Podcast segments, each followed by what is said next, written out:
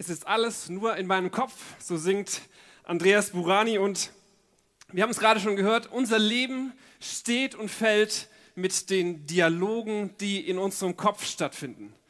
Ob wir starke Persönlichkeiten werden, starke Charakter, voller Mut, Durchhaltevermögen, voller Liebe, voller Leidenschaft. All das entscheidet sich in unserem Kopf. Welcher Stimme in unserem Kopf wir glauben entscheidet darüber, ob wir in unserer Ehe durchhalten, ob wir im Job bleiben oder ob wir depressiv werden oder ob wir diese Welt zur Ehre Gottes verändern. Herzschlag. Der Herzschlag der Bibel hat mit diesem Thema zu tun. Und Sprüche 4 sagt, mehr als alles andere, achte auf deine Gedanken, denn sie entscheiden über dein Leben. Oder eine andere Übersetzung sagt, mehr als alles andere hüte dein Herz, denn von ihm entspringt das Leben. Ich habe das Thema genannt, beschütze dein Herz, wie kaputtes wieder ganz werden kann. Und es dreht sich um diesen Vers, unser Herz beschützen und behüten. Und ich habe in der Vorbereitung mir mal die Bibel angeschaut und die Charaktere untersucht und mich gefragt, welchen Stimmen haben diese Menschen geglaubt und wie hat das den Lauf der Geschichte verändert? Und ich möchte euch ganz kurz fünf positive Beispiele vorstellen und fünf nicht so gute Beispiele. Wir fangen mal mit den guten an. Da ist ein Josua, zu dem sagt Gott, sei mutig und stark, kämpfe entschlossen. Und Josua entscheidet sich, dieser Stimme zu glauben.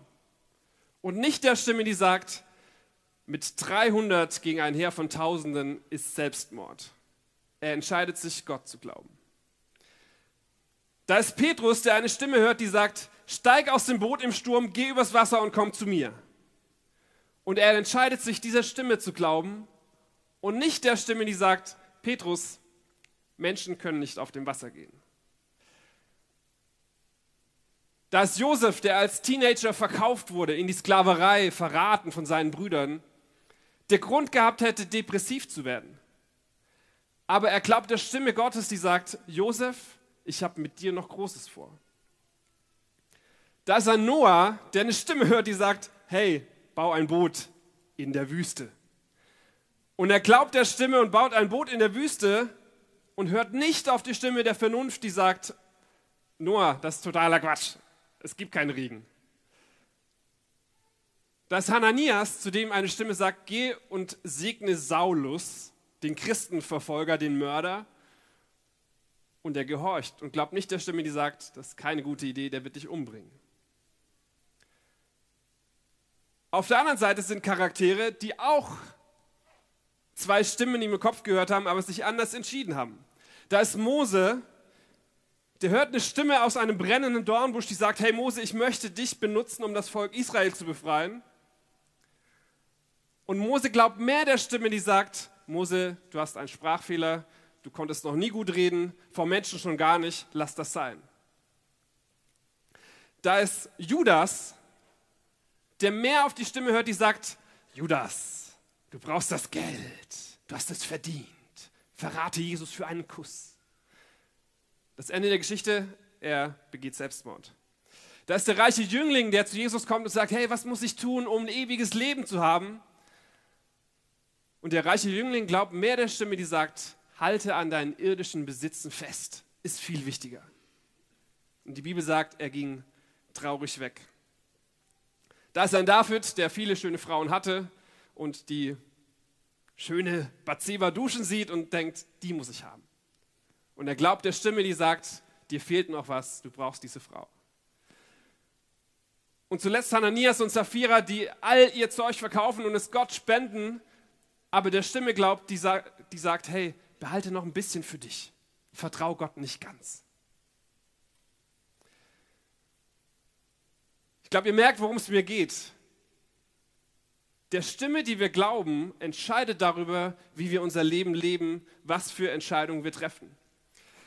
Und ich habe vor einiger Zeit in der Gemeinde gepredigt und anschließend schrieb mir ein, ein Teenager ähm, bei Facebook und sagte, hey Dani, tolle Predigt, aber habe ich nicht verstanden. Ich habe noch nie eine Stimme gehört. Und dann habe ich versucht, ihm zu erklären, es geht nicht um akustisch hörbare Stimmen, die ganz tief dir einflüsterten. Tu dies, tu jenes. Aber es geht um die Stimmen in unserem Kopf, gut gegen böse. Und das kennt jeder von uns. Die hören andere Menschen nicht, aber wir hören sie sehr gut. Ich habe mal ein paar Beispiele mitgebracht, damit ihr wisst oder versteht, was ich damit meine.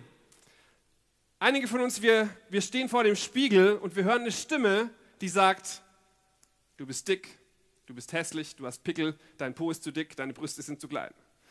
Und du glaubst der Stimme und sagst, okay, ich esse nichts mehr. Okay, ich jag dem Schönheitswahn nach, ich hungere mich tot, damit ich auch gut aussehe.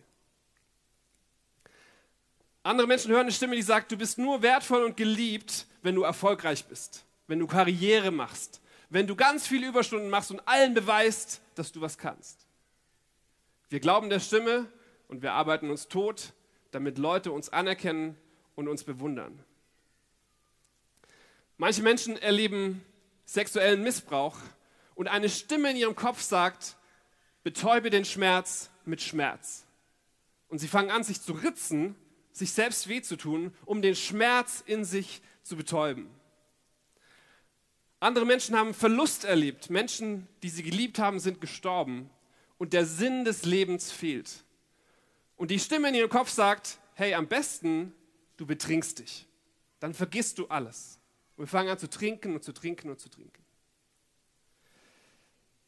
Manche Menschen sind mit schwierigen Menschen verheiratet.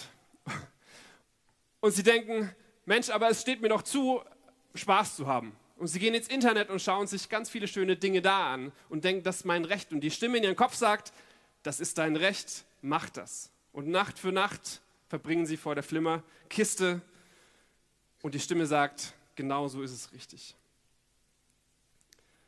Andere glauben, dass sie nur wertvoll sind, wenn sie Dinge besitzen. Den neuesten HM-Fummel, das neue iPhone. Und sie glauben der Stimme, die sagt, du bist nur wertvoll, wenn du die neuen Schuhe hast, sonst nicht. Vielleicht sind das aber auch alles Themen, die bei dir gar nicht aktuell sind. Aber jeder von uns kennt diesen Kampf in unserem Kopf gut gegen böse. Und die Frage ist, welcher Stimme glauben wir? Und glaubt mir, liebe Leute, ich, ich habe gerade acht Wochen Jugendfreizeiten gemacht. Auch in unseren christlichen Kreisen ist nicht alles schön. Auch da wird geritzt, Leute sind magersüchtig. Auch da sind Leute jedes Wochenende betrunken. Auch da, all diese Dinge gibt es auch bei uns. Weil wir versuchen, diese Stimme leise zu kriegen, um jeden Preis. Und ich glaube, in dieser Welt gibt es diesen Kampf zwischen Gut und Böse. Und die Bibel sagt, der Teufel, der Dieb, kommt, um die Schafe zu stehlen, zu schlachten und ins Verderben zu führen. Und Jesus sagt, ich aber bin gekommen, um das Leben zu geben, Leben in Fülle. Das sind diese beiden. Der Dieb kommt, um zu stehlen. Jesus sagt, ich komme, um Leben zu schenken. Das ist der Kampf, der in unserem Kopf stattfindet. Und der Teufel ist immer der, der Gott den schwarzen Peter zuschieben möchte. Er sagt, hey, sollte Gott gesagt haben, du sollst nicht von dem Baum essen. Spielverderber. Und dieser Kampf findet in unserem Kopf statt. Es hat mal jemand gesagt, Menschen glauben nie, was du ihnen erzählst. Sie glauben dir noch nicht einmal, wenn du ihnen etwas beweisen kannst. Menschen glauben aber oftmals den Gerüchten, die sie hören. Und jetzt viertens, Menschen glauben immer, was sie über sich selbst sagen. Was sagst du über dich? Welche Stimme glaubst du? Und wie kannst du dein Herz beschützen? Wie kann dein Herz wieder ganz werden, wenn diese Stimmen auf dich einreden? Ich habe drei Punkte. Den ersten hatten wir schon. Welcher Stimme glaubst du? Der zweite habe ich genannt. Dreh dem Hahn den Hals um. Und ich möchte mit euch zusammen einen Bibeltext anschauen, wo ich glaube, darin steckt eine Lösung, wie wir diese Stimmen leise kriegen. Was wir mit diesen Sachen in unserem Kopf machen können. Es ist eine Geschichte von einem einem Typen, das war so ein Großmaul, so ein ADHS-Kind, so ein, so ein Charakter, so ein Leiter, so ein, der ist immer nach vorne geprescht, war immer der Erste, wollte immer der Wichtigste sein. Er hieß Petrus und Petrus hat eine große Klappe und kurz vor der Hinrichtung von Jesus sagt er, selbst wenn alle anderen an die Irre werden, ich nicht. Jesus antwortet ihm, ich versichere dir, heute in dieser Nacht, bevor der Hahn zweimal kräht, wirst du mich dreimal verleugnen und behaupten, dass du mich nicht kennst. Da sagte Petrus noch bestimmter, und wenn ich mit dir sterben müsste, ich werde dich ganz bestimmt nicht verleugnen.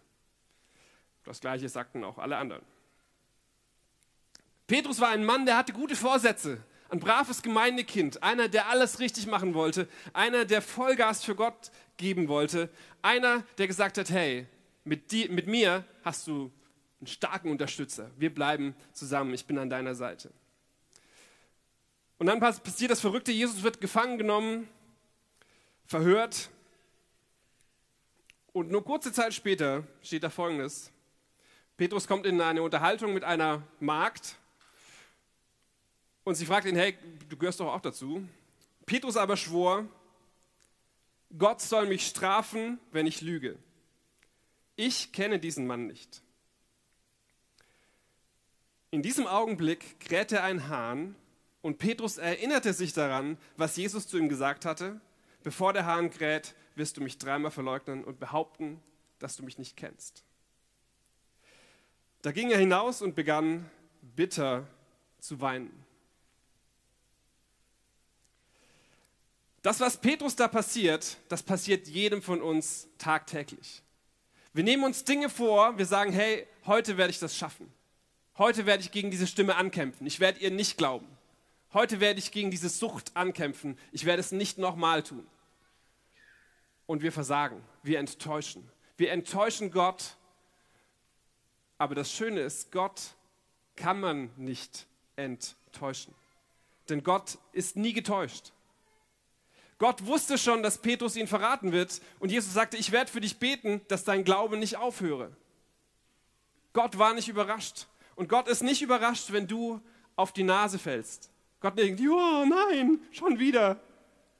Gott kennt dich und Gott weiß, dass es schwer ist, gegen diese Stimmen anzukämpfen. Und ich merke, diese Geschichte hat was mit mir zu tun. Die Bibel nennt den Teufel auch den Ankläger, der, der uns immer wieder anklagt und sagt, hey, du hast versagt. Du hast, bist auf die Nase gefallen. Und er nimmt kleine Lügen oder Dinge, die wir vielleicht wirklich falsch gemacht haben, und bläst sie auf, macht sie immer größer und sagt, hey, du hast was falsch gemacht. Und er klagt uns an und klagt uns an und klagt uns an.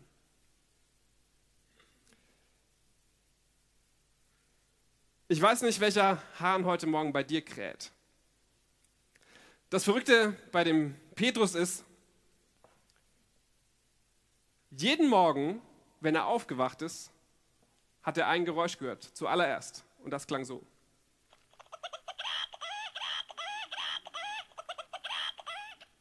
Jeden Morgen, wenn Petrus aufwachte, hörte er Bark, bark, bark. Jeden Morgen hörte er den Hahn krähen und jeden Morgen wurde er daran erinnert, ich habe versagt. Stellt euch das mal vor. Jeden Morgen wachst du auf und hörst.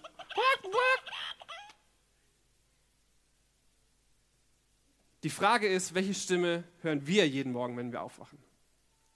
Petrus wachte jeden Morgen auf und er wusste, ich habe mein Versprechen gebrochen, ich habe meinen Herrn verraten, aufs Schlimmste verraten und noch schlimmer, er hatte schon gesagt, dass das passiert. Und er hörte, den Hahn krähen.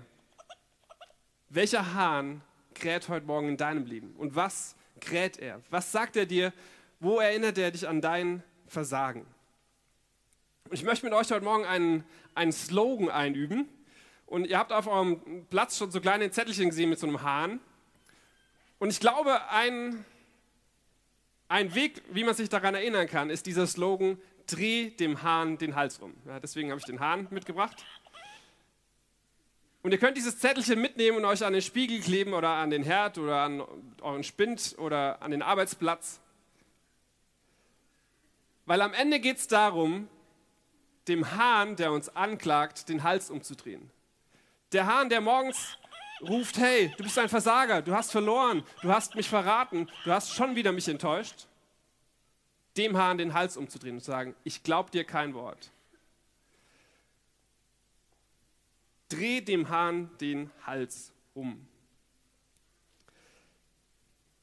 Die Frage ist aber ja, wie machen wir das? Klingt alles gut, Dani, super Idee mit dem Hahn, das ist toll, kann man sich gut daran erinnern. Aber wie machen wir das ganz praktisch? Und das Schöne ist, die Geschichte geht weiter und sie gibt uns eine Lösung. Denn man fragt sich ja, was wird passieren, wenn Petrus wieder auf Jesus trifft? Was passiert, wenn der, der so versagt hat, wieder auf den trifft, der sagt, es wird passieren oder den er verraten hat?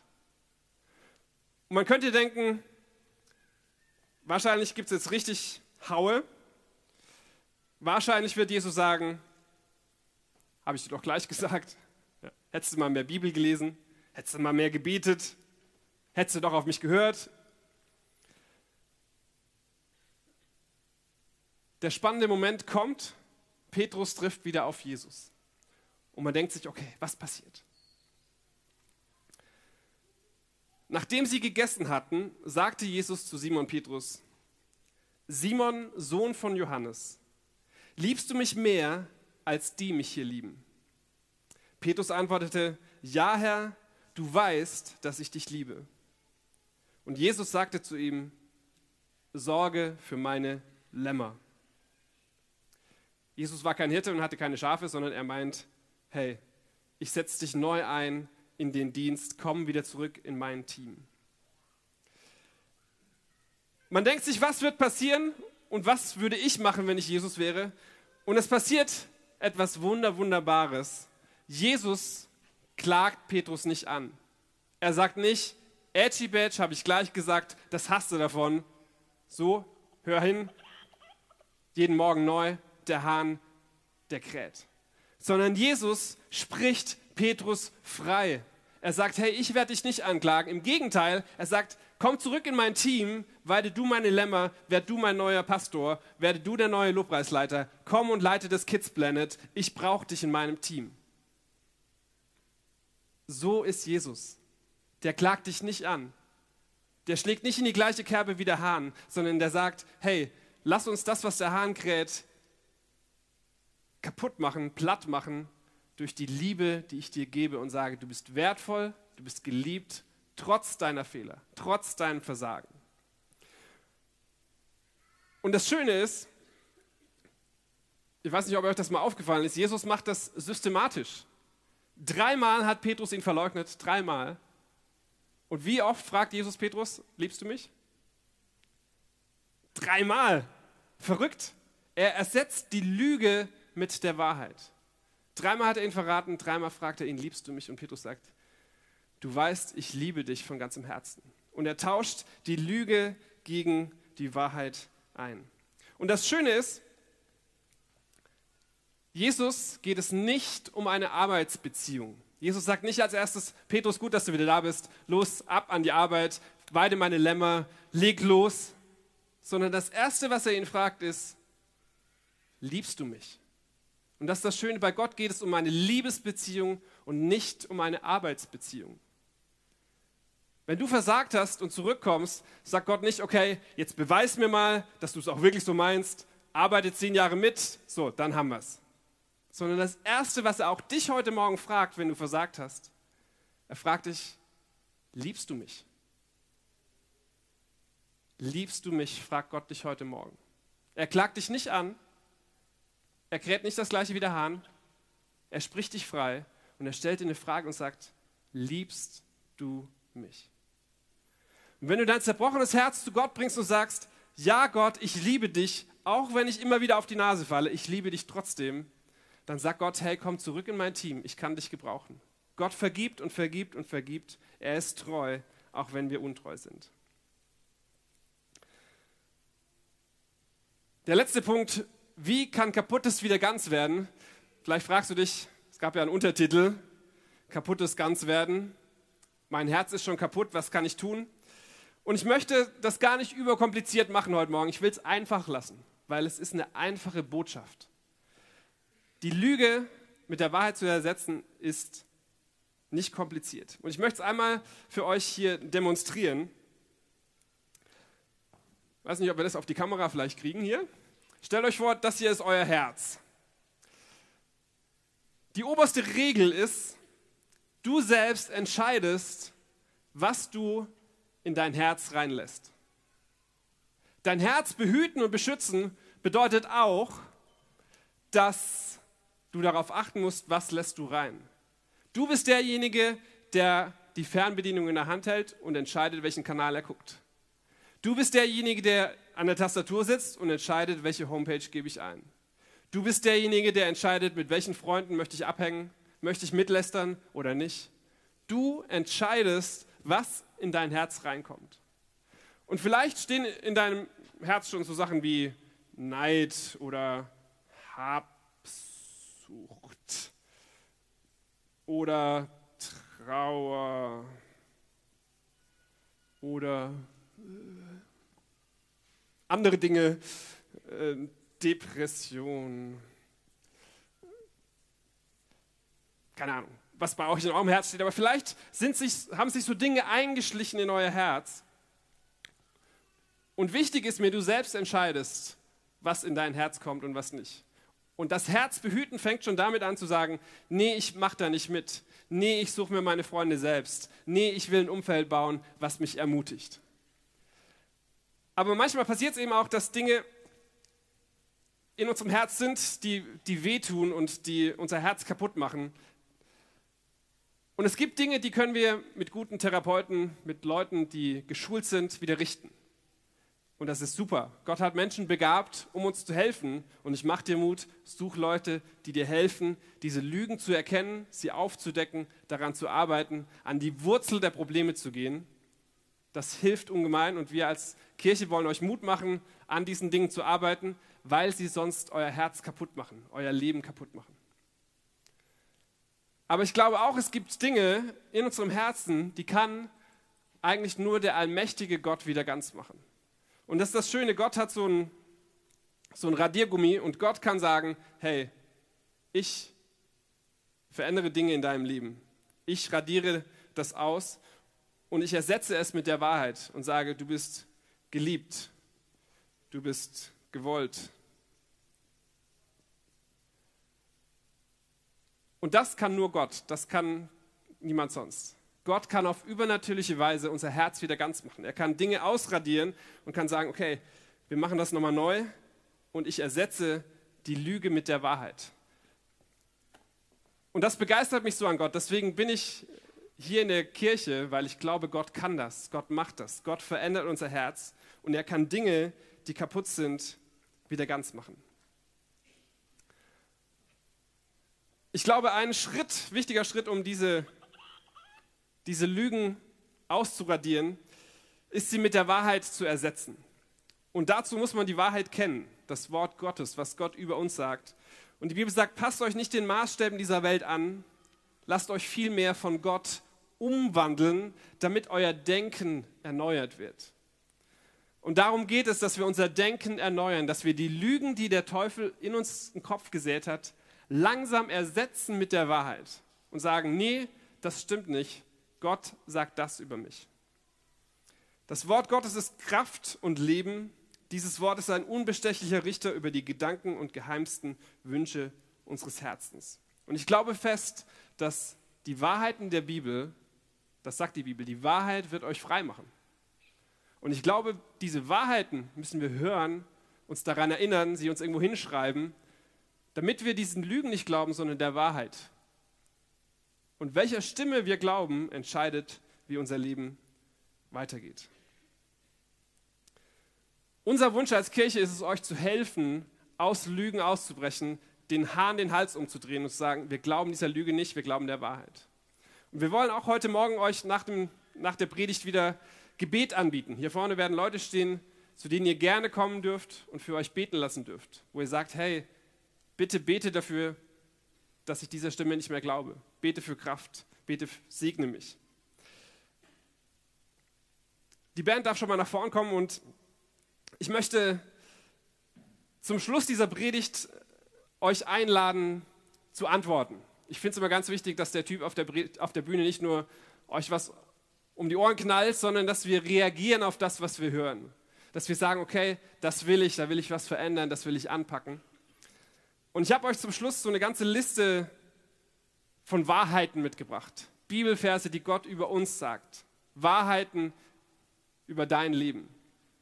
Und wenn da Wahrheiten dabei sind, wo du sagst, oh ja, das ist die Wahrheit, die meine Lüge kaputt macht, dann lade ich dich ein, aufzustehen. Da, wo du bist, einfach aufstehen und sagen, als Zeichen, hey, diese Wahrheit gilt für mich. Das nehme ich für mich an.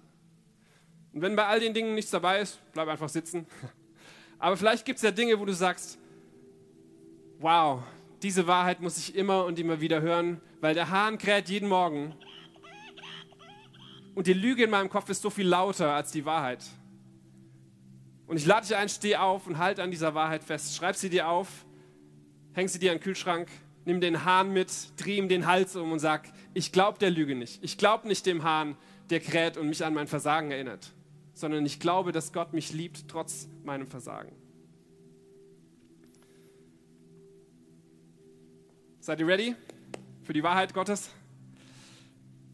Wie gesagt, wenn was dabei ist, steht auf. Gott sagt, du bist mein Kind, ich habe dich geschaffen und ich finde dich gut, so wie du bist. Gott sagt, du bist perfekt, ich habe dich in meinem Ebenbild geschaffen und ich mache keine Fehler. Gott sagt, ich habe Großes mit dir vor, dein Leben hat einen Sinn und ein Ziel. Jesus sagt, ich habe dich erwählt, ich habe dich dazu bestimmt, dass du reiche Frucht bringst. Gott sagt, ich interessiere mich für dich. Jesus sagt in Johannes 10, Vers 27, ich kenne dich. Ich weiß, was dich bedrückt. Und ich bin für dich da. Matthäus 6, Vers 7 sagt Gott, ich kenne deine geheimsten Wünsche. Ich weiß, was du brauchst, noch bevor du mich darum bittest. Römer 8, Vers 31, Gott meint es gut mit dir. Wenn du die Stimme hörst, die sagt, Gott ist bestimmt ein Spielverderber, glaub der Wahrheit, die sagt, Gott meint es gut mit dir. Die Bibel sagt, du bist begabt, Gott hat dich befähigt. 2. Korinther 3, Vers 4, ich habe dir Gaben gegeben. Wenn Leute dir sagen, du kannst nichts, glaub der Wahrheit, die sagt, Gott hat dich begabt und einzigartig gemacht. Philippa 4, du bist nicht kraftlos. Gott sagt, ich bin stark in dir. Ich bin in deiner Schwachheit stark. Jesaja 41, Gott sagt, du bist nicht allein, ich werde dir helfen, ich werde dir beiseite stehen, ich werde mit dir durchs Feuer gehen. Und wenn du eine Stimme hörst, die sagt, du bist alleine, du bist verlassen, glaub es nicht sondern glaubt der Wahrheit, die sagt, ich bin bei dir, ich gehe mit dir durchs Feuer. 1. Petrus 5, Vers 7, du brauchst dir keine Sorgen zu machen, denn Gott sorgt für dich. Josua 1, Vers 9, Gott ist für dich und er ist nicht gegen dich. Er sagt, ich bin bei dir, sei mutig und sei stark.